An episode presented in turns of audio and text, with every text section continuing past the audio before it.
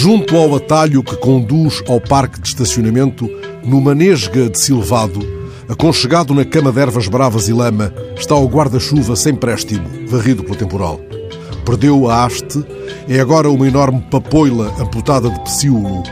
Assim, ferida pelo vento, não saberei determinar se a sua seda rubra nasceu em casulo de preciosos filamentos ou rodou na voragem têxtil de uma raspadinha chinesa.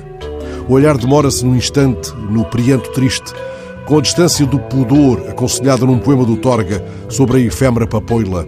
Não a façam sofrer, pede o poeta, não olhem a nudez da sua cor. Se a quiserem ver, adivinhem de longe o seu pudor. Fotografo aquele guarda-chuva vermelho já sem préstimo, estugo o passo. Assim, devolvido ao chão e ao étimo, ao verme que do latim lhe deu o sopro escarlate, quem o terá perdido? A mulher que apressava o passo para uma entrevista de emprego, surpreendida no turvelinho de chuva e viração? A menina que temia chegar atrasada à aula de piano? A velha mulher tolhida pelas artrites? Onde terá sido largado? Num caixote do lixo, de onde o vento o fez perder, entretanto, sépalas e varetas, galgando asfalto num rodopio insano? Ou terá sido arrancado pela bátega impiedosa da mão fina e bem tratada que o segurava?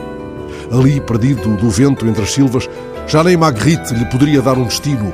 Papoila sem esporos nem antera, o guarda-chuva ferido de morte não pode já reerguer-se nas varetas, transportando o desconcertante copo de dialética com que o surrealista belga quis animar as férias de Hegel.